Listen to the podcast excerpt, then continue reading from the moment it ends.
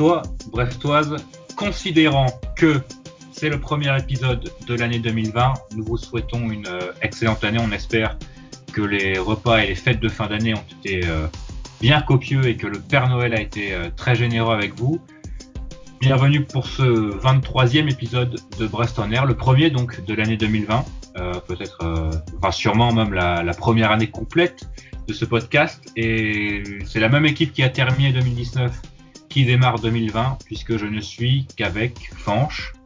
Salut Fanche, comment vas-tu? Salut Quentin, eh bien ça va très bien. Bonne année à tout le monde, à tous les gens qui, nous écoutent, tous les supporters du Stade Brestois. Et ça va très bien, passer de très bonnes vacances, une petite trêve pour Brestonner aussi. Hein. Euh, mais content de, reprendre, reprendre cette aventure avec vous, malgré l'absence de Yann. Est-ce que le, ventre est bien tendu après, après ces fêtes de fin d'année? Ah oui, oui, oui. Tout, c'est vrai que les, repas ont été très bons, euh, parfaitement à mon goût, je dirais. Et, euh, voilà quoi. Merveilleuse, merveilleuse période que cette fin d'année.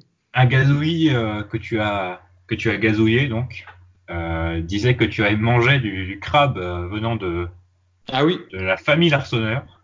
Ah bien sûr. C'est évidemment un excellent crabe. Hein. on recommande. Alors pas de pas de Yann aujourd'hui qui est euh, PLS puisqu'il est en, partiel. Donc euh, programme plutôt léger pour ce premier épisode de l'année. On va revenir un peu sur la défaite du Stade Bressois en Coupe de France, hein, euh, une fois n'est pas coutume. Un derby breton qui débute l'année par une défaite finalement et une élimination en 32e de finale de la Coupe de France. un peu de news pour, pour continuer le, podcast et on finira par Toulouse-Brest. Mais euh, commençons directement. Alors euh, moi j'étais au, stade, toi tu as regardé le match à la télé, donc on aura peut-être des points de vue différents, ce qui est un, certainement un plus. Alors avant, avant de démarrer peut-être, toi tu étais plus, plutôt partisan de, alors peut-être pas jeter la coupe par la fenêtre, mais euh, le, l'entraîneur t'a clairement insulté, on peut, on peut dire insulté, en faisant, en faisant jouer la, l'équipe première, hein, la, meilleure équipe possible, euh, je pense, sur le papier. Qu'est-ce que, qu'est-ce que tu as pensé déjà de, de ne pas faire jouer les, les habituels en coupe, c'est-à-dire euh, peut-être Magnetti, peut-être euh, et surtout Donovan Léon bah, En fait, je n'étais pas d'accord avec, avec cette composition, mais son explication, Olivier Deloglio, peut se comprendre dans le sens où il a l'air de vouloir dire qu'il souhaite en fait donner du temps de jeu aux joueurs qui joueront à Toulouse les remettre euh, en selle et il profite de ce match à Lorient pour, le faire. Moi, de mon côté, je l'aurais fait peut-être contre Lyon, mais le souci du match contre Lyon, c'est qu'il arrive trois jours seulement avant le match à Toulouse. Donc, on peut comprendre. Euh, je peux comprendre, même si je suis pas forcément d'accord et je suis pas forcément. D'ailleurs, la VFN me donne raison euh, avec avec cette idée, mais on peut comprendre le, coup tenté par Olivier Dalloglio. Je pense qu'il a joué la gagne, qu'il a joué la gagne à fond. moi, j'aurais. Et là, quand on voit le groupe qui est sorti hein, justement pour le match de Lyon de Coupe de la Ligue, où évidemment c'est toujours un peu le même problème quand on enregistre les podcasts euh, avant les matchs et qui sortiront après le, 10 matchs. Euh, visiblement, on va aller à Lyon avec une équipe très très remaniée. Donc, moi, j'aurais balancé plutôt entre guillemets hein, la Coupe de France que la Coupe de la Ligue où on est déjà en quart de finale. Mais bon, euh, Adaloglio a pris ses, ses, responsabilités. Il a dit que le match le plus important de la semaine, c'était Toulouse, et là-dessus, je suis d'accord avec lui. Alors on reviendra sur, euh, sur ce Toulouse-Brest un peu plus tard dans, dans ce podcast, mais revenons euh, donc sur le, match en, lui-même. Qu'est-ce que tu as pensé toi de, cette rencontre? Alors une défaite, le, principal problème c'est sûrement les 120 minutes. Euh, maintenant, il y a une semaine pour, récupérer. Le match de, milieu de semaine ne sera pas joué sûrement par les mêmes joueurs. Donc finalement, c'est un problème mineur. Oui, encore oui, le perdre d'un derby, c'est jamais, euh, jamais. contre une équipe de Ligue 2, on le rappelle. C'est ça. Mais euh, après, moi, j'ai fait euh, finalement, en préparant un petit peu ce, podcast, trois petits points sur ce Lorient-Brest. J'ai mis du négatif, du positif et des interrogations. Alors, si tu me laisses 30 secondes pour développer. Développer. et notamment sur la, sur la, compo, effectivement, j'ai été surpris. Hein, tu, tu de cette composition, et notamment du fait qu'il, par exemple, il laisse jouer certains joueurs majeurs, notamment Irving Cardona, durant 120 minutes. Bon, là, il n'est pas dans le groupe pour Lyon, donc il ne jouera pas. Effectivement, à son âge, je pense qu'il peut enchaîner 120 minutes et 90 minutes à Toulouse sans que ça pose trop de problèmes. Concernant le négatif, il y a quand même le jaune de Diallo, qui est un petit peu problématique, car il sera suspendu contre Amiens ou en demi-finale de Coupe de Ligue, si demi-finale de Coupe de Ligue il doit y avoir, mais normalement ce serait contre Amiens. Et on sait l'importance d'Ibrahim Diallo qui revient très bien, je sais pas ce que tu en penses, mais depuis quelques semaines il est vraiment, euh, vraiment assez monstrueux. Oui, et très, très très fort et on se souvient d'une euh, d'un duel avec Sylvain Marvaux où euh, Sylvain Marvaux partait seul au but et Ibrahim Diallo est apparu comme une comme une flèche pour récupérer le ballon. C'était vraiment très très agréable et très impressionnant aussi. Et à la télé, c'était d'autant plus impressionnant qu'on voyait vraiment les. Bah, en parcage, vu la disposition, tu l'as peut-être vu d'un certain angle, mais à la télé, on l'a vu vraiment. Enfin, tout droit, le rattraper à, à toutes enjambées, c'était, c'était assez dingue. En plus, je crois que c'est lui qui fait l'erreur, hein, qui tente une, peut-être une frappe contrée. Oui. Et, voilà, il se rattrape euh, magnifiquement. Pour, le plus grand plaisir d'un parcage plutôt plein à Lorient. Rappelons, euh, et je l'avais euh, je l'avais tweeté, c'est Diallo n'a que 20 ans. C'est quand même assez impressionnant ce qu'il est capable de faire. Et je pense qu'il a encore une marge de progression, on en parle assez souvent, qui est importante. Euh, ensuite, donc, pour continuer dans l'aspect négatif, c'est donc les 120 minutes jouées et sur un terrain qui était très difficile. Euh, toi, tu étais sur place, à la télé, ah, c'était du sable, mais en, en, direct du stade, ça devait vraiment être flagrant. Bah, je me souviens d'une, euh, par exemple, d'une passe, alors toute simple, hein, de Denis Bain vers, vers Romain Perrault avec mais des rebonds, mais qui, qui arrivaient au genou, quoi. C'était, très impressionnant. On se demande s'il n'y avait pas un, nouveau festival interceltique, peut-être au niveau des fêtes de Noël, mais c'est vraiment catastrophique. Alors qu'il me semble que Lorient a une pelouse hybride. Hein. Oui, alors ce qu'il disait à la télé, c'est que c'était une pelouse hybride de la première génération. Après, euh, on hybride euh, herbe-sable. C'est toujours, euh, toujours le, cas ces mois de janvier sur les pelouses des petits clubs de division inférieure. un petit peu délicat le terrain. Et troisième chose euh, que j'ai indiqué dans, dans, ma case négative, en fait, c'est, et là on n'est pas forcément d'accord tous les deux là-dessus, moi j'ai quand même noté une prestation moyenne et voire une mauvaise prestation, surtout après les changements. Et en fait, c'est les changements que je n'ai pas vraiment compris. À partir du moment où tu mets l'équipe type, pour la gagne, essaye d'aller jusqu'au bout avec, enfin essaye de gagner. À partir de la 60e, sortie de Charbonnier notamment, euh, on, on, a vraiment déjoué, on était, et je trouve qu'on était vraiment pas du tout intéressant, alors que la première mi-temps était plutôt intéressante à suivre et plutôt agréable, et on aurait, et le match nul, enfin en tout cas on ne mérite pas de perdre à la mi-temps, ça je suis, je suis, d'accord là-dessus. Donc des changements que j'ai pas vraiment, pas vraiment compris. Après, je sais pas ce que tu en penses toi du, de ce coaching.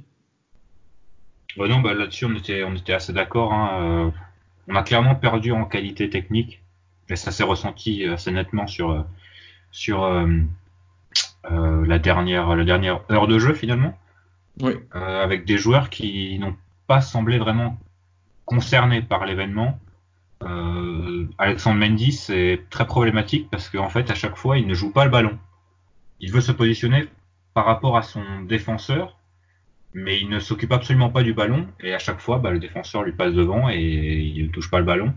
Donc euh, voilà, c'est compliqué. Mathias Autrette a encore été euh, indigent avec des passes euh, toutes simples encore une fois ratées. Samuel Grandcir est rentré trop, trop, tardivement pour moi.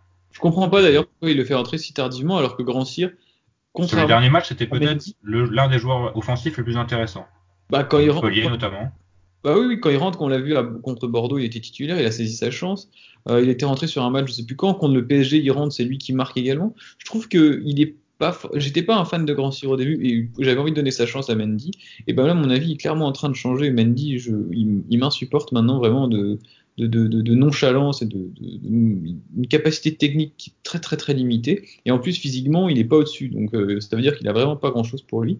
Et en revanche, Nagrancir, qui lorsqu'on lui donne sa chance, est assez méritant, je trouve. Enfin, essaye de proposer des choses, même s'il pêche encore parfois par excès d'individualisme, euh, il veut trop en faire. Et c'est un petit peu le cas également d'Irvin Cardona. Tu m'en parlais tout à l'heure, et je, te rejoins euh, bien volontiers là-dessus. Je trouve que Grand Cyr est pas payé. Peut-être que c'est un joueur en prêt, je sais pas, Mendy aussi, donc je ne sais pas pourquoi. Après, voilà, euh, on le dit régulièrement aussi, on n'est pas à l'entraînement pendant la semaine. Peut-être que Grancière a des progrès à faire au, quotidien niveau, euh, niveau investissement. Euh, par contre, pour revenir sur les entrants, très bonne entrée de Hugo Maniki selon moi. Je sais pas si tu as vu la même chose devant, devant ta télé, mais je le trouvais très très intéressant, très très impliqué lui pour le coup. Euh, D'entrée de jeu, il a été, euh, enfin, il remplaçait euh, Batokyo, il me semble. Oui. Euh, Batokyo qui, pour lui, pour le coup, était très inspiré pour ce match. Et à ce niveau-là, à ce niveau de, sur ce changement, on a, bon, évidemment, il y a une différence technique entre les deux, mais elle était assez mineure euh, par rapport à, à l'implication qu'a montré euh, et sa, sa détermination pour, euh, pour gagner des ballons. Il a pas mal récupéré de ballons, il a fait quelques percées intéressantes. On a pu voir euh, sa qualité technique en mouvement. Et j'ai trouvé euh, très très très très intéressant et on verra contre Lyon puisqu'il devrait il devrait jouer si si les, les compositions de Coupe de la Ligue restent les mêmes. Donc j'ai hâte de, de voir euh, sa progression. Tu parlais d'un pourquoi pas de le prêter? Bah, Alors c'est pas une info, hein, c'était peut-être une envie de ta part de, euh, de le voir jouer plus régulièrement. C'est ça, c'est ça de le voir jouer, de, vraiment de le voir enchaîner les matchs. On, on entend toujours lorsque les, les anciens professionnels ou les anciens entraîneurs ou les entraîneurs parlent, ils, ils insistent souvent sur ce fait-là que c'est l'enchaînement et la répétition des matchs euh, qui vous permettent d'acquérir de l'expérience et de progresser. C'est pas en entrant 30 minutes contre l'Orient en prolongation qui va faire, voilà, autant rester jouer avec l'équipe B, ça reviendra quasiment euh, pas la même chose, mais presque. Tandis qu'un enchaînement de matchs dans un club de Ligue 2 peut-être, euh, comme on avait vu Brendan Chardonnay partir à Épinal notamment, euh, même s'il n'a pas forcément obtenu une place de titulaire derrière à Brest, en tout cas ça lui a donné de l'assurance et une légitimité supplémentaire. On avait vu des joueurs comme Jacob aussi partir. Peut-être Hugo Manetti a besoin de, de temps de jeu ailleurs qu'à Brest et ce serait dommage de le vendre parce qu'il y a peut-être quelque chose à faire. Mais je pense que le temps presse pour lui quand même parce qu'il est pas si jeune que ça non plus. Donc ce serait bien que ça se passe maintenant. Par contre, au moins, on voit une progression qui est intéressante et on voit que Dalloglio compte aussi sur lui. Euh, maintenant, il était rentré à Montpellier, donc c'est peut-être le quatrième milieu derrière, euh, Devant Mbok, en tout cas, je pense. devant Ouais, Mbok et juste derrière Belkebla, quoi. c'est ça. Euh, sinon, j'avais parlé du côté négatif et il y avait d'autres côtés plus positifs. Déjà, des aspects plus euh, terre à terre et cartésiens. Visiblement, sur ce terrain difficile, on n'a pas subi de blessures. Donc, euh, c'est quand même bien. On voit également que ça va nous faire un allègement du calendrier pour la suite, donc avec des joueurs qui pourront se reposer et un effectif qui sera 100% focus sur le maintien en Ligue 1, alors que certains adversaires, bon même si Dijon, Dijon est qualifié, euh, Nîmes Metz est éliminé, Toulouse est éliminé. sont éliminés. Donc, comme- Alors par contre, eux ont perdu contre des, des équipes euh, bon, contre qui ils auraient normalement dû gagner. Toulouse, c'est contre Saint-Privé, Saint-Hilaire, donc si je dis pas de bêtises, c'est de la N2.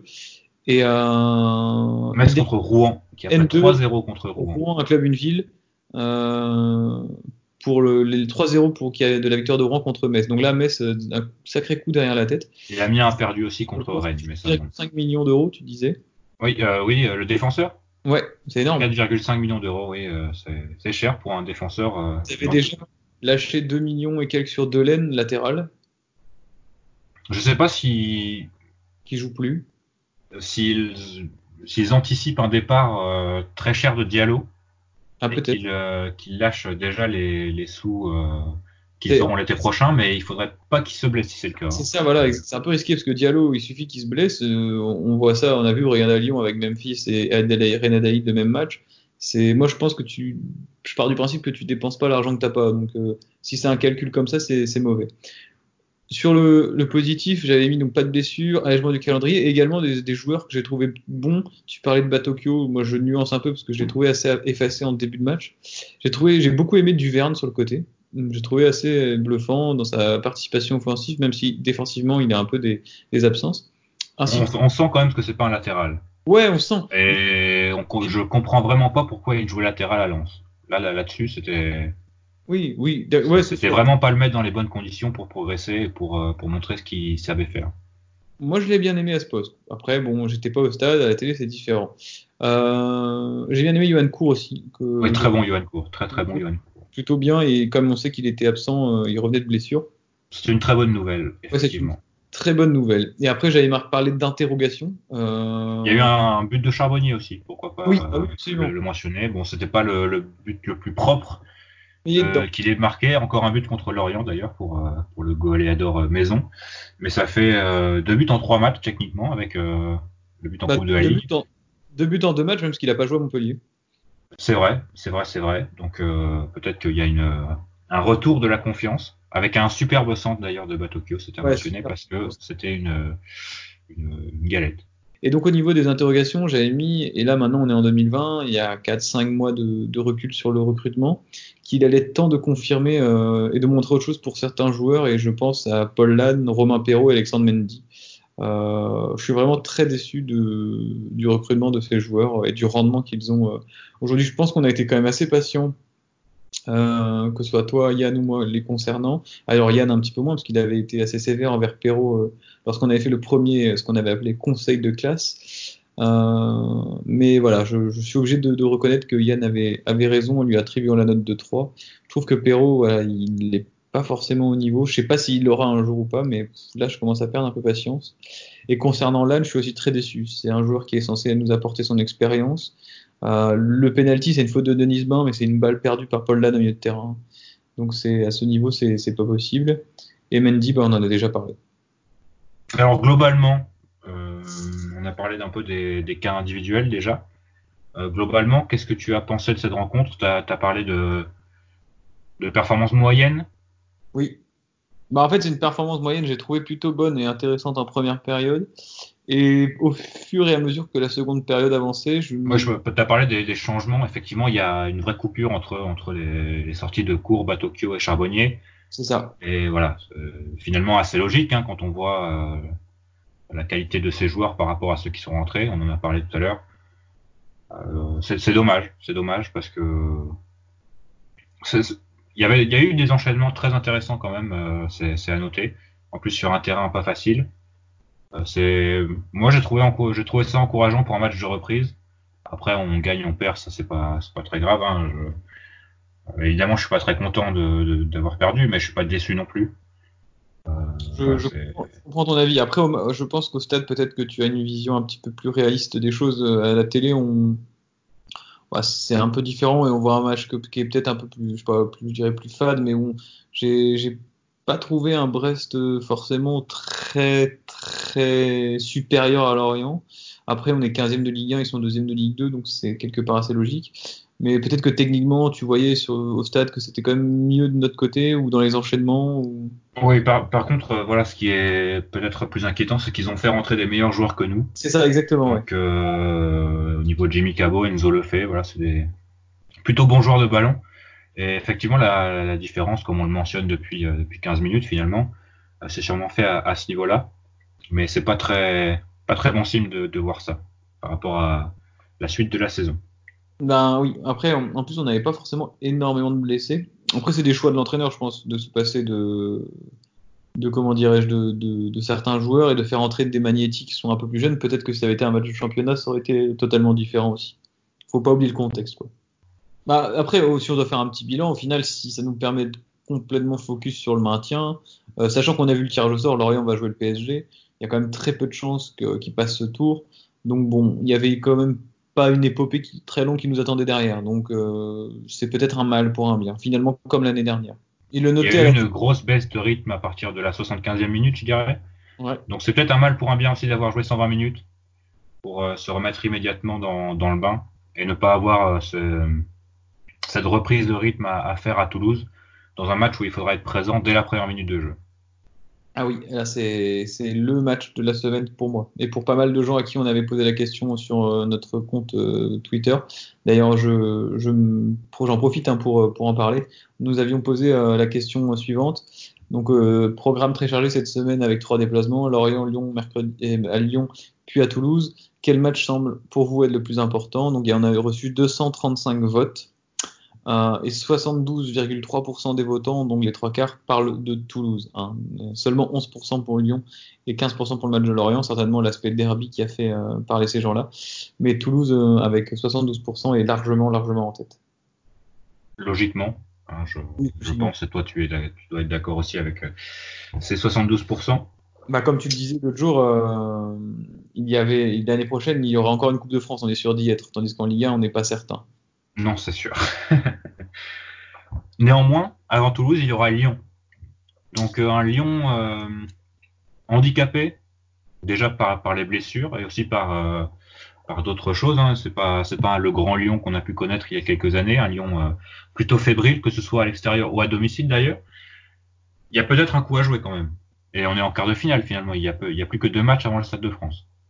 Bah, il y a un coup à jouer dans le sens où en plus un match nul nous envoie directement au tir au but sans prolongation. Donc tu accroches le nul. Les tirs au but, on sait que c'est pas la loterie, contrairement à ce qui est dit d'habitude. D'habitude, et on en sait que dans les buts, on a un très bon gardien. Hein, la présence de Donovan Léon. Donc, why not? Pour moi, euh, je pense qu'on a 15% de chance vu la compo qui va être alignée. Je connais pas la compo lyonnaise, mais il faut, le faut les jouer à fond. Voilà, il n'y a pas.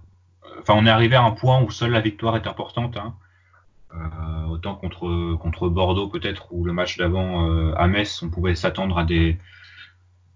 Enfin, on pouvait espérer des performances individuelles de joueurs qui ne jouaient pas nécessairement en Ligue 1. Ils, auraient pu montrer ce qu'ils pouvaient faire en, Coupe de la Ligue. Maintenant, on pense qu'à la victoire. Il n'y a pas, pas de performance individuelle euh, qui, qui compte. Non, non, non, si, on fait un mauvais match et qu'on passe, on sera satisfait. Absolument. Surtout qu'on est après c'est une demi-finale, on n'a jamais vécu ça en Coupe de la Ligue. Ce serait assez, euh, assez, assez énorme. Ah, la dernière, elle est pour nous. Elle est, pour nous la dernière. Et pour nous. Ah, c'est vrai que c'est la dernière édition, exact. Et bah, les, gens euh, sauront le résultat, donc euh, quand on aura perdu, ils pourront rigoler devant cette partie ridicule de ce podcast. Et on passera bien pour des idiots, c'est pas grave. Alors, on a fait le tour sur ce Lorient-Brest. Lorient-Brest finalement très peu, très peu important hein, par rapport à, à la saison qu'on vit. Oui, c'est. Ce, ce, début janvier, il sera, il restera pas dans les annales quand on, quand on sera en juin. Hein. C'est ça. Euh, on s'en souviendra pas comme un gros match ou comme une déception. Bon, c'est une défaite, voilà, ça, ça arrive, il y en aura d'autres. Les news. Les news, alors pas de, pas de résultats de, de jeunes ou de féminines. En revanche, les féminines qui jouent euh, ce mercredi à Saint-Malo pour un match en retard euh, de la 11e journée du championnat de D2 féminine. Donc euh, une victoire les propulserait à la deuxième place, mais à une certaine longueur de, ici les Moulineaux, qui est toujours premier avec euh, 8 points d'avance, il me semble. Et dimanche, les filles joueront contre Montauban en 16e de finale de Coupe de France, donc on espère un peu plus de réussite pour l'équipe féminine que l'équipe masculine. Généralement, ça leur réussit plutôt bien euh, la, Coupe de France au, aux féminines. Une fois n'est pas coutume, il y a une équipe du Stade Brestois qui réussit bien en Coupe nationale. C'est du jamais vu. Ce sera à 13h à Penelen, donc euh, n'hésitez pas à aller faire un tour, puisque de, toute façon ce sera le seul match des équipes autres que les professionnels ce week-end pour le Stade Brestois. Alors, je vais remplacer au pied levé Yann pour la section euh, anciens joueurs qui ont brillé ce week-end en Coupe de France. Alors, on a cité qu'un. Euh, puisqu'il y a Nicolas Verdier qui a, qui a marqué pour le Red Star. Le Red Star qui a éliminé Chambly. Chambly, c'est ça. Dans un, une petite surprise hein, finalement, puisqu'il y a une division d'écart entre les deux, même si l'un est, est, relégué et l'autre est promu euh, en, en, Ligue 2. Donc Nicolas Verdier qui joue toujours au foot déjà, c'est une première nouvelle, ah, et qui marque. Ouais, ouais, effectivement. Donc euh, voilà, euh, il ira plus loin que le stade de le stade brestois en Coupe de France, donc euh, bravo à lui. Mais c'est tout c'est tout. Euh, pas d'autres euh, Brestois qui, pas d'autres anciens Brestois qui ont brillé. En revanche, il y a une, un nouveau joueur au Stade Brestois, première recrue du mercato hivernal. Tout à fait, en la présence d'Alexandre, si je ne dis pas de bêtises. Non, Sébastien. Sébastien, pardon. Pourquoi Alexandre a jeté sur Mendy? Sébastien Cibois, qui nous vient euh, du Paris Saint-Germain. Au Paris Saint-Germain l'année dernière, c'est ça? Et un troisième gardien derrière Buffon et, et euh, Areola. Et donc voilà, il a 21 ans et il s'est engagé avec Brest pour deux saisons et demie. Donc il euh, sera très certainement troisième gardien. Alors à voir, est-ce que ça veut nous dire qu'on prépare l'après l'Arsenal ou plutôt l'après Léon? Personnellement, je pense pas du tout que Cibois arrive pour être titulaire l'année prochaine. Non, moi non plus. Que pour moi, c'est la... la, la très grosse probabilité, c'est qu'il remplace Donovan Léon en tant que numéro 2 même si c'est quand même risqué d'avoir deux jeunes gardiens en numéro en poste d'un et de numéro 1 et de numéro 2. Oui. Euh, je préférais avoir peut-être un mec euh, un peu plus d'expérience en numéro 2 et peut-être Tito Guéguin en numéro 3. Bon, ce sera pas le cas. Mais euh, déjà d'une, je sais pas si l'Arseneur quittera le club. Euh, le message envoyé à Léon après une, une, proposition de prolongation de contrat de ne pas le faire jouer en Coupe de France, c'est assez mauvais. Surprenant surprenant et mauvais. D'ailleurs, euh, voilà, c'est le sport professionnel, hein, mais c'est ça, mais euh, il y a pas, enfin, le sport professionnel, c'est aussi une gestion des égaux et des, des, et des hommes et de l'effectif. Euh, je pense que ça ne coûtait rien de faire jouer Léon au match à Lorient. Moi, je l'aurais fait, franchement. Euh, c'est un petit peu dommage. Pour lui, Même, euh, le numéro 1 a été déçu pour lui. Donc Ouais. ça montre aussi que la concurrence est saine entre les deux gardiens. Et que finalement, même s'il y en a eu, il y a eu un débat pendant une semaine, il n'y a plus trop de concurrence. Non. Et sinon, au niveau des news, on peut peut-être compléter euh, avec le sujet que les médias euh, appellent toujours le serpent de mer, c'est-à-dire le nouveau stade. Donc, Denis Le Saint a présenté ses vœux aux, aux membres du club et aux supporters, enfin, en tout cas aux gens qui étaient invités, alors que Brest-Tonnerre n'était pas invité. Euh, il a parlé du nouveau stade en confirmant que le lieu choisi était bel et bien celui du Fruitven, mais sans donner vraiment d'informations concrètes. Euh, je sais pas s'il l'a fait pour le faire et pour dire ouais le stade on, on en parle toujours et éviter d'avoir trop de questions à ce sujet ou que ça avance véritablement. Mais en tout cas concrètement il n'y a pas eu beaucoup beaucoup d'avancées dans ses propos. Euh, moi je pense que c'est un petit peu du flanc ce qui nous a sorti et qu'ils n'en savent pas davantage qu'il y a un an ou deux. Donc euh, pour moi, c'est pas forcément une, quelque chose. Parce que ça a été repris dans tous les médias, Ouest France, Telegram et tout. Mais bon, je, je suis pas forcément convaincu par ce qui, ce qui a été dit. Bon, bref, c'est peut-être des, des sujets qu'on ne maîtrise pas totalement. Contrairement au match de Toulouse. Contrairement au match de Toulouse, absolument, la, la transition est toute trouvée. Et pour démarrer euh, ce match contre Toulouse, on a un invité. Un invité qui est brestois finalement, puisque Yann, Yann qui revient de son partiel et qui arrive pour ce, pour ce, cette euh, présentation de Toulouse-Brest. Salut Yann et bonne année à toi. Salut les gars, bonne année en effet, oui. On espère bonne. Ah, c'est c'est le changement à la mi-temps qui fait basculer la rencontre. Hein. C'est voilà, comme on en a parlé euh, pour le, débrief contre de, de, de Lorient-Brest. C'est les changements qui font la différence. Et là, c'est c'est le Joker de luxe qui, qui arrive. Donc, on espère que tu seras d'entrée euh, présent, solide sur les appuis dès la première minute de ton de- du podcast. Costaud dans les duels. costaud dans les duels, oui, contrairement à, à certains joueurs qui sont entrés contre Lorient. Alors, messieurs, Toulouse-Brest, c'est le match de la peur. Euh, je pense que le principal sera de ne pas perdre, même si ça fait un peu euh, voilà petit zizi. Euh, le principal ce sera de ne pas perdre, de ne pas donner trois points à l'adversaire pendant qu'on n'en prendra aucun. Je vais laisser Yann parler puisque j'ai déjà parlé. euh. Bah pour moi je pense que au-delà de au-delà de la question comptable, ça va être un un tournant dans la saison, c'est-à-dire que on saura si on va au final se battre pour la 12, 13e, 14e place ou si on va si on va trembler jusqu'au bout. Je veux dire si tu relances Toulouse déjà sur le plan comptable, c'est pas bon, mais ça veut aussi dire qu'on est plutôt dans ce championnat-là que dans celui légèrement au-dessus. Alors, effectivement, mais peut-être euh, pour parler de ce match de Toulouse, euh, rappeler juste le contexte euh, qui est. Aïe aïe aïe aïe aïe, terrible nouvelle que nous avons appris Oui, en ce début de semaine. Exactement, c'est le limogeage d'Antoine Comboiré, donc entraîneur de Toulouse. Euh, je pense pas que ce soit forcément Justice pour Antoine. un bon timing pour un bon timing pour nous. Antoine qui aurait évidemment mérité plus de temps pour mettre ses idées en place. Un excellent entraîneur je ne, qui champion de France, hein, il me semble, avec le Paris Saint-Germain. Donc qui a fait ses preuves et qui aurait mérité davantage de, de temps. Je Oui, pense enfin, que la- toute la faute revient à Olivier, Olivier Sadran. Olivier Sadran qui est rentré dans l'art quand même euh, de ses joueurs, c'est assez magnifique. Oui, et de Brice aussi, que ça c'était un peu moins magnifique. Oh, putain. Non, mais c'est vrai, c'est vrai, il a, il a utilisé l'excuse Brice pour euh, justifier Pourquoi un peu les, les résultats actuels. Ah, bah j'ai pas vu ça, mais oui, c'est c'est honteux alors. Oui, c'est c'est- c'est moyen. Alors, euh, revenons un peu sur les, les forces en présence, ou les peut-être les faiblesses en présence avec, euh, avec Toulouse, euh, qui, donc on le rappelle, a été éliminé à Saint-Privé-Saint-Hilaire dans des conditions assez euh, dramatiques, puisque euh, les amateurs ont marqué à la 94e minute, il me semble. 96e même. Ah bah, c'est c'est encore pire. Mais précisons que les 10 amateurs avaient loupé un penalty et avaient de l'aveu général eu largement les grosses occasions en leur faveur. Oui, je crois qu'il méritait de gagner. hein. Bon, c'est dire, euh, alors peut-être que les joueurs avaient déjà lâché euh, l'entraîneur. C'est quand même 10 défaites Euh, pour Toulouse. Hein. C'est pas top. Ça, ça ressemble à une saison du Stade Brestois sous l'ère euh, euh, Corentin Martins peut-être?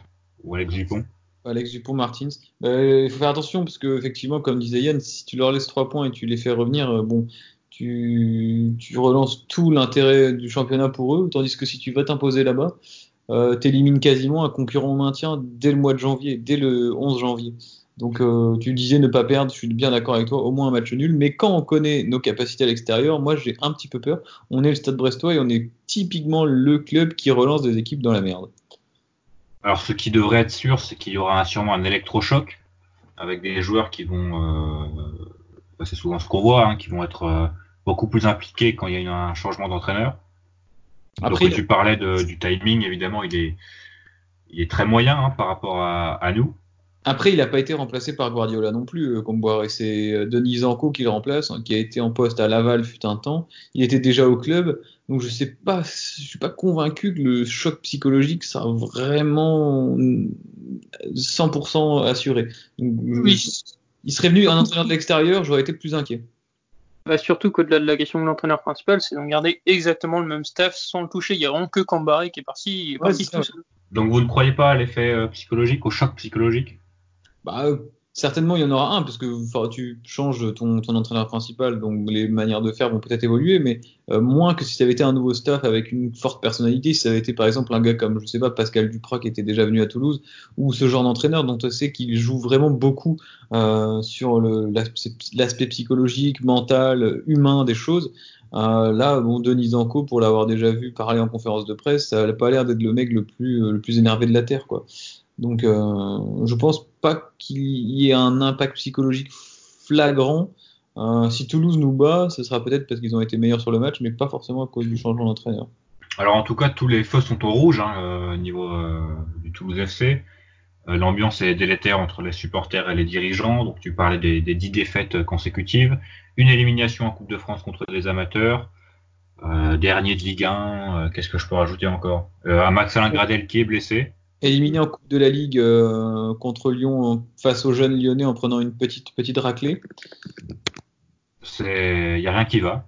Alors, mais, euh, euh, je sais pas s'il sera disponible ou pas. Je saurais pas dire non plus. Et personnellement, moi, il y a un truc qui, pour moi, mais c'est, ça représente totalement l'état d'esprit dans le, enfin, l'atmosphère qui règne autour du TFC.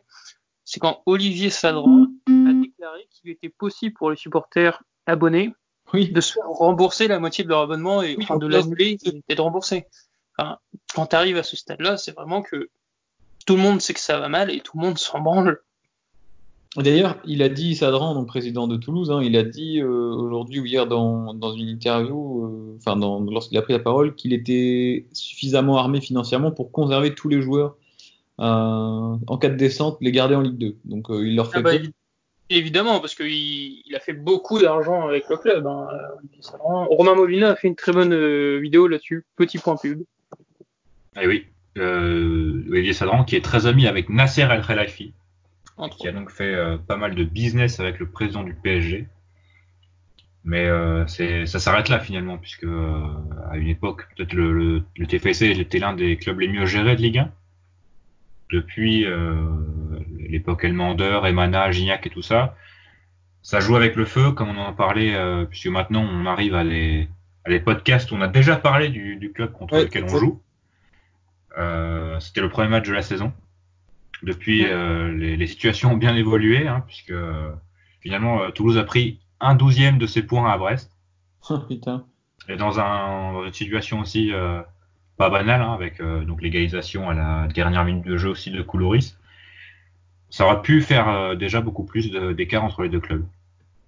Bah, là, c'est très simple en fait. Si jamais on gagne ce week-end, on a plus de deux fois plus de points que Toulouse. C'est invraisemblable. Bah, je pense que si on gagne ce week-end, euh, comme c'est Fanch hein, qui disait ça, on élimine clairement un, un concurrent direct. Pour moi, je pense, ouais. Et si euh, Nîmes perd et perd contre Rennes ensuite en match en retard, euh, je pense que les deux places seront euh, inatteignables pour le Stade Brestois. Oui. Tant mieux, mais après, après moi j'ai toujours peur, et surtout lorsqu'on se souvient du contexte un petit peu de notre dernière saison en Ligue 1, donc il n'y a pas de raison que, que ça, ça, se reproduise, parce que je pense qu'on a, on travaille mieux, on a un meilleur effectif, on a une meilleure équipe et un meilleur entraîneur. Mais on sait qu'on avait fini avec 11 défaites consécutives et qu'à la, qu'à la trêve on avait le même nombre de points qu'on avait les mêmes difficultés d'extérieur. Donc, tant qu'on, je pense que là, le mois de janvier, février, les mois de janvier, février vont être vraiment cruciaux. D'autant plus qu'on va avoir un, une fin de championnat qui est très très compliquée avec des matchs à Nantes, à Lyon, à Paris euh, qui vont s'enchaîner et la venue de Nîmes qui pourrait être un match vraiment coup près. Je pense qu'il va falloir vraiment prendre les points rapidement et pas se faire peur, euh, pas jouer à se faire peur en tout cas euh, en perdant les matchs bêtement, en perdant des points bêtement euh, dans, dans, les semaines là qui arrivent, qui vont être vraiment déterminantes pour notre saison et pour qu'on puisse passer euh, une fin de saison plus tranquille et commencer aussi, faut savoir anticiper, hein, commencer notamment euh, peut-être le recrutement. Si on sait qu'on se maintient, on aura plus de liberté, on, aura, on sait qu'on aura un petit peu plus d'argent et on pourra anticiper également des, des, des coûts euh, sur le mercato. Le mercato justement, c'est peut-être l'élément un peu mystère du côté de Toulouse? Je pense que ce sera peut-être pas le cas contre nous, mais je pense que c'est peut-être un club qui a les moyens de recruter. Ils ont déjà recruté un défenseur central. Apparemment, c'est pas brillant, mais. Mais qui arrive libre. Oui. Mais ça me surprendrait pas de voir Toulouse faire un peu comme Metz, lâcher du 4-5 millions pour acheter un ou deux joueurs en... et essayer de sauver. Après, quoi qu'il arrive, je pense que ce sera trop court pour que ce, le 10 joueurs, s'il y en a un qui arrive, euh, joue contre nous d'une part et en tout cas soit bien intégré dans l'équipe. Donc, euh, bon. Oui. On est tranquille. Et puis, actuellement, qui voudrait signer à Toulouse? Pas moi. Mais il y a toujours des, des, joueurs qui sont un peu en, en PLS et qui cherchent n'importe quoi.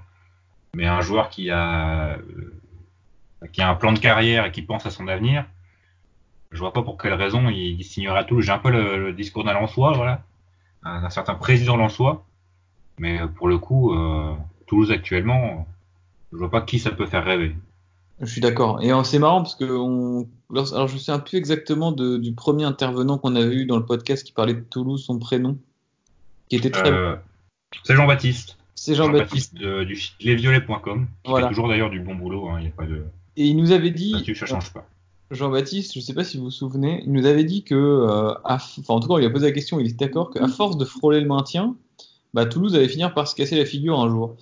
Et peut-être que l'année, où justement de la chute en Ligue 2 pour les Toulousains euh, est arrivé Bah, je pense parce que là, enfin déjà il y a tous les tous les symboles que, enfin tous les signes que Quentin a, a développés, mais c'est surtout que c'est très rare.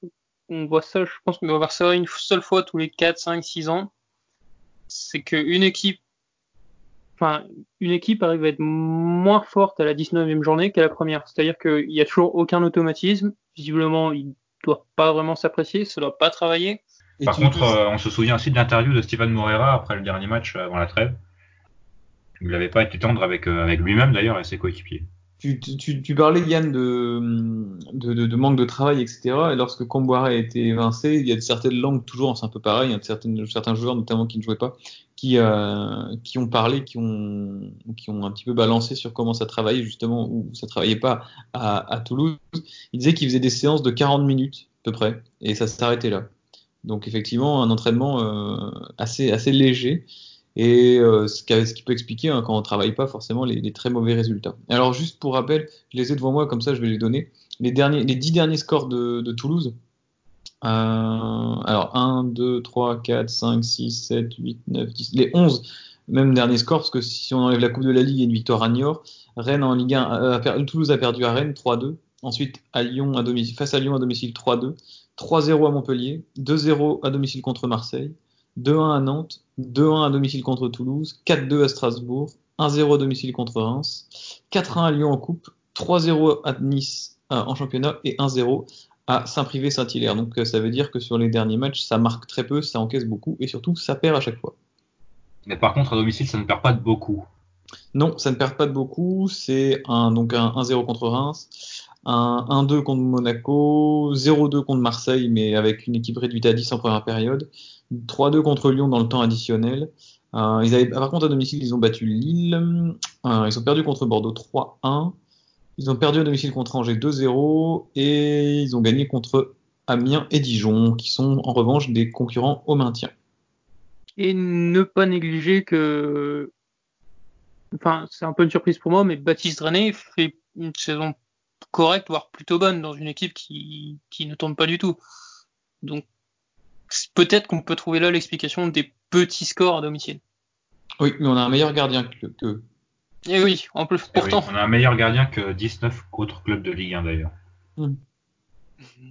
Alors Olivier Dalloglio disait qu'il avançait un peu dans l'expectative, puisqu'il ne savait pas vraiment à quoi s'attendre par rapport à, son adversaire du week-end. Nous aussi un peu.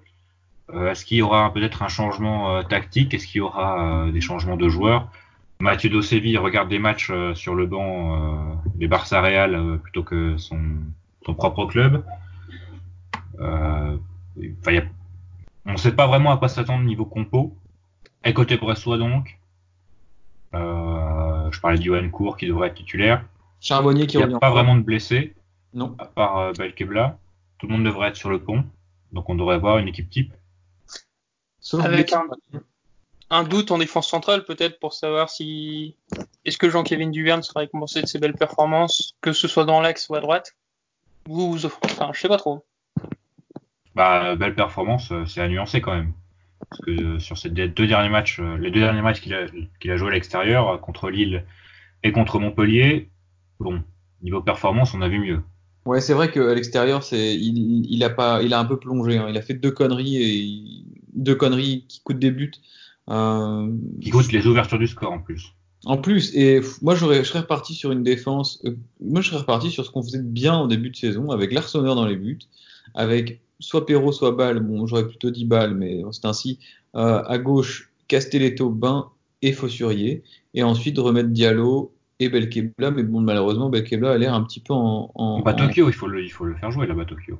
Ouais, ouais, mais oui, oui, mais je mettais Batokyo un petit peu plus haut, peut-être. Ah oui, très bien. Euh, ah oui, mais tu sais très bien qu'entre Batokyo et Trade, mon choix est fait depuis bien longtemps. Ou LAN, même. Ah, LAN, je suis déçu, j'en ai parlé tout à l'heure, je suis très déçu.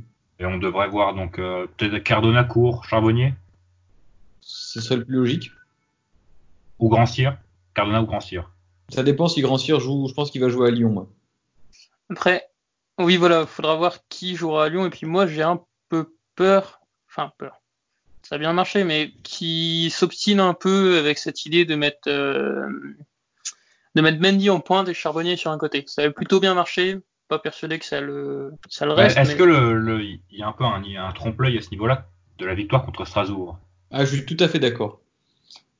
Où ça a marché du feu de Dieu un match avec euh, donc Mendy qui avait marqué ce jour-là, un triplé de Batokyo, bon euh, Batokyo qui mm. confirme ses bonnes performances depuis, mais euh, enfin, finalement les titulaires avaient raison ce jour-là.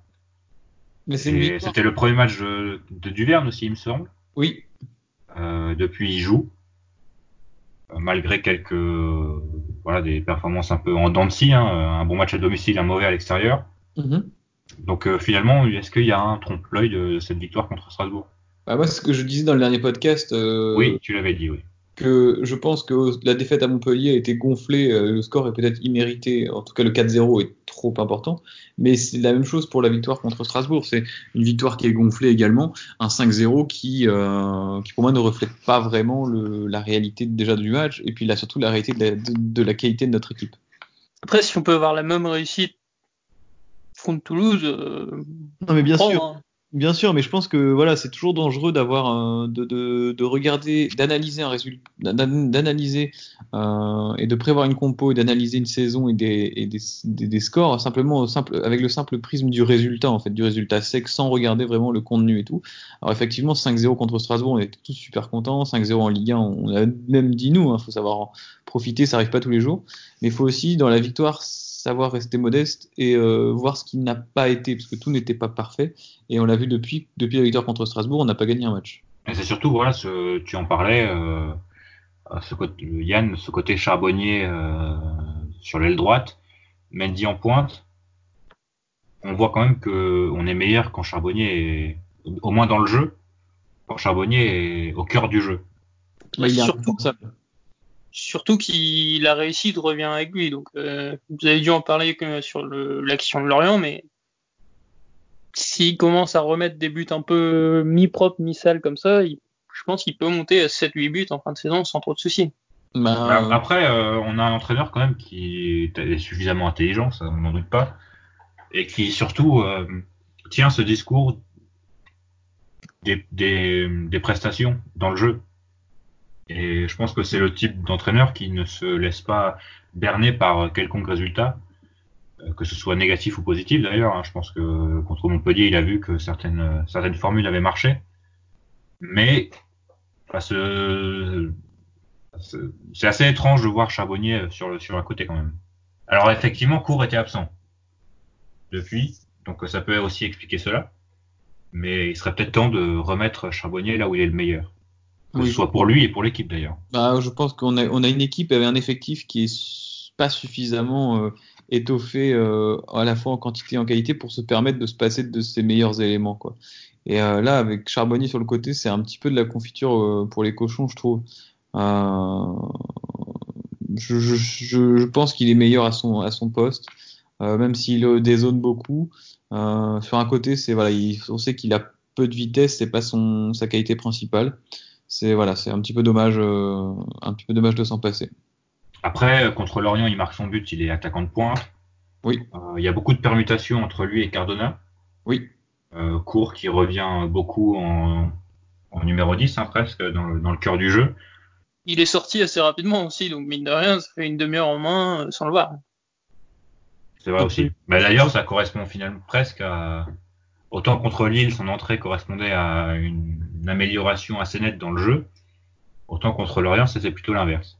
Je posais une question à Yann pendant le match euh, contre Lorient, de savoir s'il trouvait normal, lui, enfin s'il estimait normal, que euh, à, au, donc là début janvier, on est le 7 janvier aujourd'hui, qu'on ait toujours autant d'incertitudes concernant les compos avant les matchs. Parce qu'on fait des podcasts toutes les semaines et toutes les semaines, on se pose mille questions sur le placement d'un tel et ça peut si ça avait été le cas sur euh, un, deux ou trois cas à la limite, mais là on parle de Charbonnier, on parle de Batokyo, est-ce qu'on met Lan, est-ce qu'on met Batokyo, est-ce qu'on remet Belkebla, quid de Mathias Autrette, Diallo est-ce qu'il doit jouer, en défense Perrault ou Ball on sait jamais, à droite Fossurier semble installé mais maintenant on voit Duverne qui débarque, dans l'axe ça change de plus en plus. Moi je trouve que on tâtonne beaucoup et ça m'inquiète un petit peu. Enfin je sais pas ce que vous en pensez, Yann t'avais l'air de pas être trop inquiet toi, mais euh, moi ça me surprend en tout cas. Bah, moi, comme je te disais, bien sûr, c'est bien d'être stable, mais on n'est pas dans une situation où on se retrouve à devoir changer tout le monde parce que tout le monde est mauvais. Mhm. C'est un, peu l'inverse, c'est un problème de riche. C'est, enfin, là, on a Fossurier, on a aussi vu que Duverne à droite, ça pourrait très bien faire l'affaire. Si demain on, met Duverne à la place de Fossurier, c'est pas parce que Fossurier est mauvais. C'est juste parce qu'on a des états de forme qui font que bah, plusieurs joueurs peuvent être titulaires. C'est au contraire, c'est positif pour moi. Moi, je trouve, moi, je suis pas d'accord dans le sens où je trouve que c'est pas positif parce qu'on est, on joue le maintien. Alors effectivement, euh, je suis d'accord sur le fait qu'on change pas parce que les, joueurs euh, ne, sont pas, sont tous mauvais et tout, qu'on a des choix, qu'on est qu'on est également euh, indépendant des, blessures et des états de forme. Mais je trouve quand même qu'il y a trop d'incertitudes sur des postes clés parce que même si on avait tous les, enfin si on avait l'effectif au complet avec 100% des joueurs en forme, on l'imagine je pense que tous les trois, si on devait donner une compo, on donnerait pas tous les trois la même. Et pour moi, c'est un problème début janvier.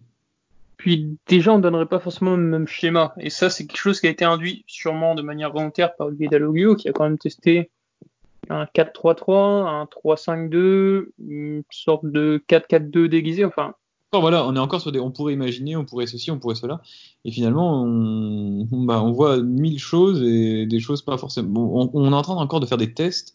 On a vu des tests en Coupe de la Ligue contre Bordeaux, ça s'est bien passé. On a vu le même test contre Montpellier, on s'est cassé la figure. Mais que tu parlais des, prestations, la, prestation n'était pas mauvaise. Elle était Surtout les, les, erreurs individuelles qui nous ont plombé. C'est vrai, bon après on mérite quand même de perdre ce match. Oui, c'est vrai, oui, oui. Bah de toute façon, avec des erreurs individuelles pareilles, on, voilà, on ne mérite rien.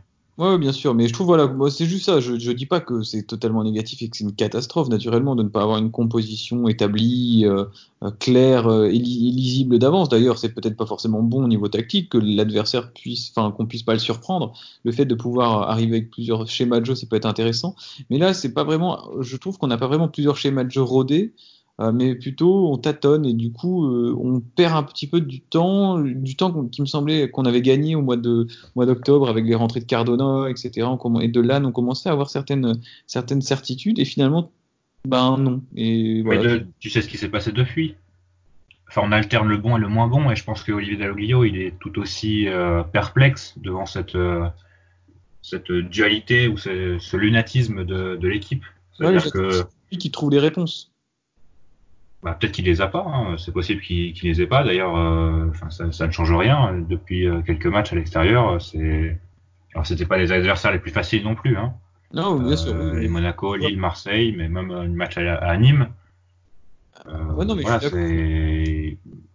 peut-être lui tâtonne et parce qu'il peut pas faire beaucoup mieux et qu'il attend aussi des, des, réponses de ses joueurs qui ne viennent pas. C'est une réponse que je trouve euh, recevable. Bon. Alors c'est bien. On avance dans ce podcast. C'est bien. Au moins, on trouve, nous, on a des certitudes. Ouais. à quel euh, niveau d'inquiétude au maître êtes-vous? On en a parlé déjà tous les deux avant dans le podcast précédent. Le match de Lorient, pour moi, n'a pas forcément changé grand-chose parce que on a bien vu qu'après les changements, on, ne jouait plus vraiment le jeu. Au niveau d'inquiétude au maître, moi, pour moi, je reste toujours à 50-50. C'est-à-dire que pour moi, le maintien n'est pas du tout assuré, mais il n'est pas du tout et encore moins impossible. Hmm. Moi, je vais ressentir du coup, c'est juste sur Toulouse. Pour l'instant, je suis pas inquiet, mais genre vraiment pas. Je ne vois pas perdre. À la limite, peut-être qu'on ne gagnerait pas, pourquoi pas, mais je ne vois clairement pas perdre, mais je pense que ça peut tourner en 10 minutes si on voit qu'on a un Wesley Saïd en très très grande forme, que nous on n'y est pas. Voilà, pas, je pense qu'au bout de 10 minutes on sera fixé. L'année dernière, mi-janvier, il y avait eu un, un, un autre euh, tournant de la saison où on n'était vraiment pas serein non plus avant le match. Euh, j'imagine que vous vous souvenez du, de quel match je veux parler. Mi-janvier l'an dernier? Oui, c'est vraiment un tournant de la saison qui pouvait euh, faire basculer la saison dans, l'un ou dans l'autre. Et tu vas nous dire que tu y étais Oui, bah, c'était le Paris FC à Charletti. On était vraiment pas serein avant le match. Euh, je crois que le Paris FC restait sur une série assez impressionnante. Vincent de Marconnet était imbattable dans les buts. Et pour moi, c'est un peu le, il y a un peu ce stress là aussi avant ce match contre Toulouse.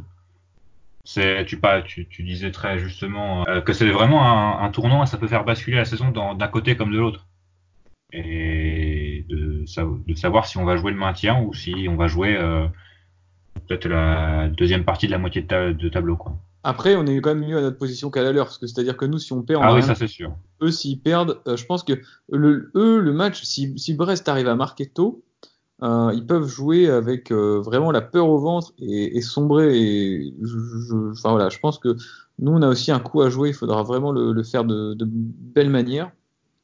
Mais j'aimerais pas être à la place des Toulousains avant le match. Alors après le match, ça va, ce sera tout relancé. Hein. Mais avant le match, en tout cas. Bah, euh, bon, même après le match, euh, il y aura toujours 7 points d'écart entre les deux équipes. Hein, bien sûr, euh, c'est quand même embêtant. C'est que que 2-3 matchs, 7 points d'écart. Donc bon. C'est vrai. C'est vrai, c'est vrai. Euh, ce match contre Toulouse qui précède une réception d'Amiens, il me semble. Oui, le 25. Donc là, on a deux matchs qui pourrait faire basculer la saison d'un côté comme de l'autre, comme tu disais, justement, Yann. Bah justement, justement, je, je profite pour rebondir là-dessus. Tu disais euh, match d'Amiens. Moi, en fait, les trois prochains matchs, c'est Toulouse, Amiens, Dijon. Oula. Donc, combien de points? Moi, j'ai mis 5. 5, ce serait bien, oui. 5, ce serait euh, Le principal, c'est voilà, de ne pas perdre contre ces équipes. À domicile, on a montré qu'on était euh, assez souverain contre des équipes de notre championnat. À l'extérieur, on a pris une, euh, une sacrée gifle à Nîmes. On a perdu en faisant un non-match à Amiens. Oui. Dans un contexte un peu particulier, sans charbonnier, avec un penalty euh, arrêté d'entrée de jeu. Voilà, c'était un match un peu étrange. Mais oui, moi je peux rejoindre sur les 5 points, mais ces 5 points, j'attends minimum. Enfin, évidemment, je suis très optimiste, mais je vous estime parfaitement capable de prendre 7 voire même 9 points sur les 9. Moi, je pense que si on prend 9, euh, on peut réserver notre abonnement pour l'année prochaine en Ligue 1. Après 9 points, il faut aussi rester raisonnable. Je pense que 5 points, ce serait, euh, ce serait un, un minimum. Un, ouais, un minimum, mais même ce serait bien. Enfin, si on prend 5 points là-dessus, il nous resterait quoi 12 points à prendre euh, sur la fin de saison. Ce serait, ce serait largement, largement faisable. En revanche, tu perds, tu perds les 3 matchs là. Attention, hein, autant pour le moral que pour le moral de l'équipe et pour le moral des adversaires qui va être regonflé. Euh, c'est crucial. Le mois qui vient, les 30 jours qui viennent, les trois prochains matchs seront cruciaux. Et après, on va enchaîner des matchs en plus qui sont très rapprochés. Euh, je regardais le calendrier. je vais vous donner ça euh, tout de suite. En fait, après le match de Dijon, on arrive. Donc, on va pas jouer là. On va jouer à Toulouse le 11. Ensuite, on joue pas pendant 15 jours. On va recevoir Amiens. Puis, on va jouer le 1er février à Dijon. On reçoit Bordeaux le 5. On va à Rennes le 8. On reçoit saint et on va à Nice. Donc c'est vraiment en un mois, on va jouer cinq matchs après et ça va être euh, ça va être compliqué. Et à ça, il faut quand même rajouter euh, notre demi-finale de Coupe de la Ligue puis la finale. C'est pas Euh, on avait très bien négocié un premier triptyque en octobre, il me semble, avec euh, Angers, Dijon et Metz. Oui. oui. Angers, Metz, Dijon dans l'ordre. Ça avait, euh, c'est d'ailleurs une des raisons principales pour laquelle on est euh, à la place avec euh, à la place qu'on est avec 10 points d'avance sur sur le 19e. On espère que le triptyque de, de, janvier sera aussi bien maîtrisé. On sait face, à des, face à des équipes, on, on, ne cesse de le rappeler, de notre championnat. C'est ça. Après, en plus, on, cette, cette fois-ci, sur les matchs retour, on va à Dijon, on va à Metz, on va à Toulouse, on n'est pas très bon à l'extérieur. On reçoit des grosses équipes, on reçoit Marseille, on reçoit Monaco. Euh, il faudra faire, faudra pas que la réussite à domicile nous fuit. Euh, méfiance, méfiance tout de même, méfiance sur cette fin de championnat. C'est pas gagné, loin de là. Moi, c'est, je vais peut-être même dire un petit, non, non, rien. Je, vais pas dire que je suis pessimiste. Non, tu vas, tu vas rien dire du tout. De toute façon, ce sera coupé au montage ce que, ce que tu vas dire. Non, non. Tu ne le dis pas. T'as raison. Alors, une dernière question pour finir. Il y aura pas de jeu. Il y aura des pronos, évidemment évidemment. Mais on arrive euh, en janvier. Et qui dit janvier dit mercato d'hiver. Oui. Est-ce que des départs, des arrivées pour vous bah, Pas besoin? Euh, au niveau des départs, euh, il y a Gaëtan Bello qui a ouvert la porte aujourd'hui quand même, dans le télégramme. Oui, c'est vrai. Il dit... Une interview qui fait assez mal au cœur d'ailleurs. Oui, clairement, on en parlait quand tu n'étais pas là.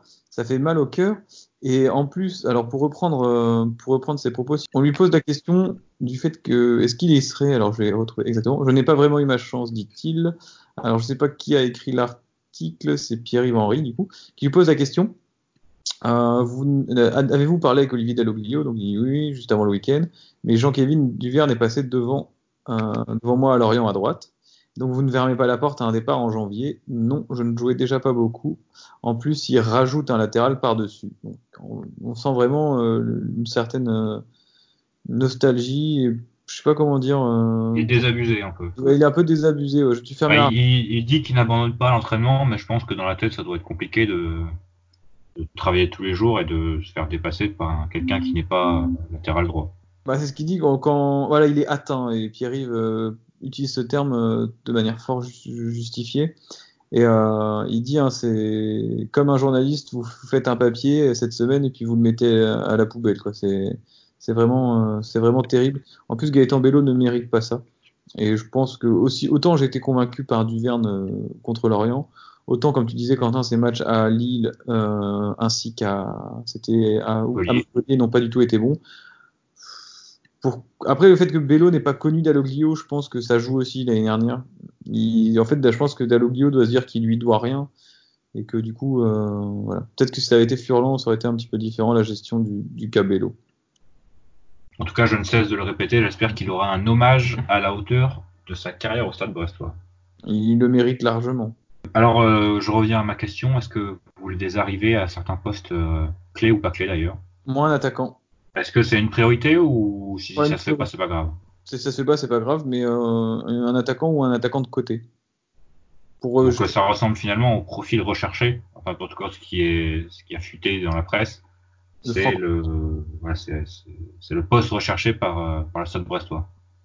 Ouais, après au milieu de terrain, je pense qu'on est quand même assez bien garni.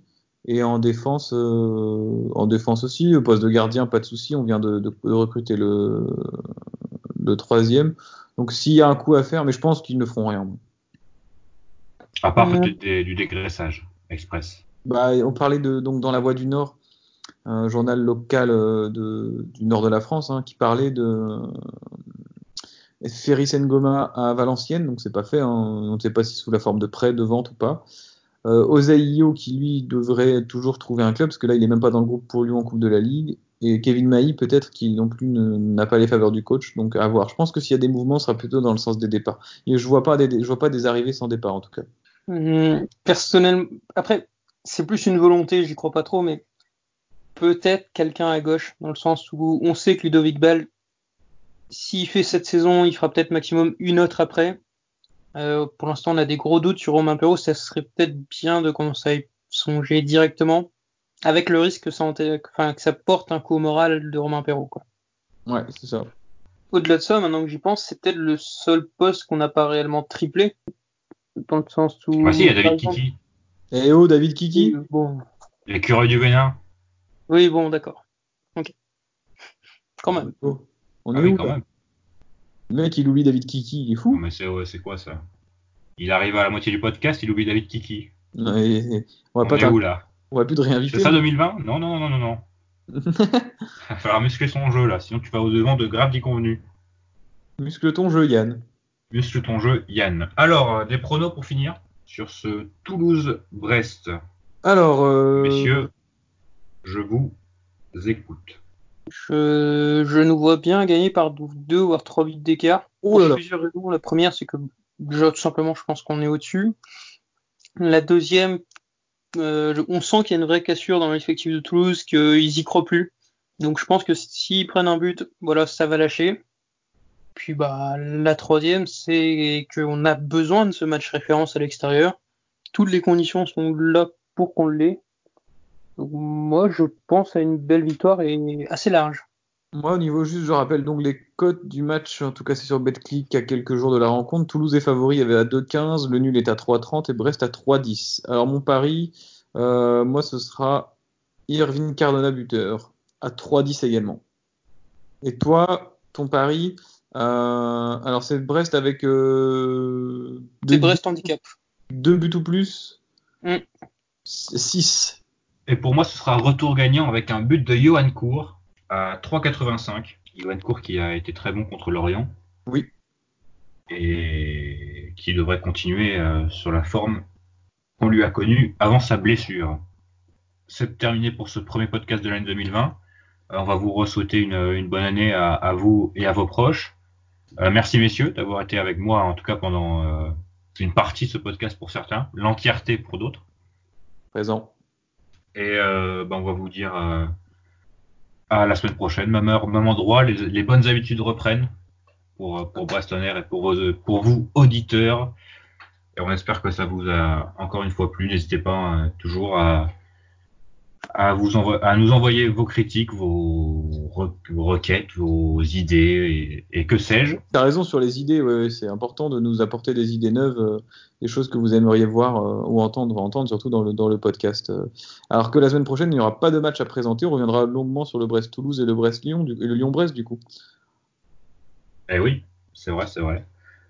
Donc, pas de trêve pour, pour Brestonner, pas d'élimination qui compte en Coupe de France pour, pour le podcast. Et bien sûr que non. Allez messieurs, et à la semaine prochaine, et allez Brest. Bonne soirée, salut. Oh, Sur oh. le quai Guénon, devant le petit pont, chanter la chanson. Le branle-bas de la croisière et dans la planche baleinière.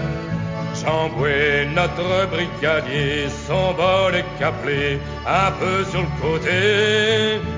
Me rappelle mon bâtiment, c'était le bon temps, celui de mes vingt.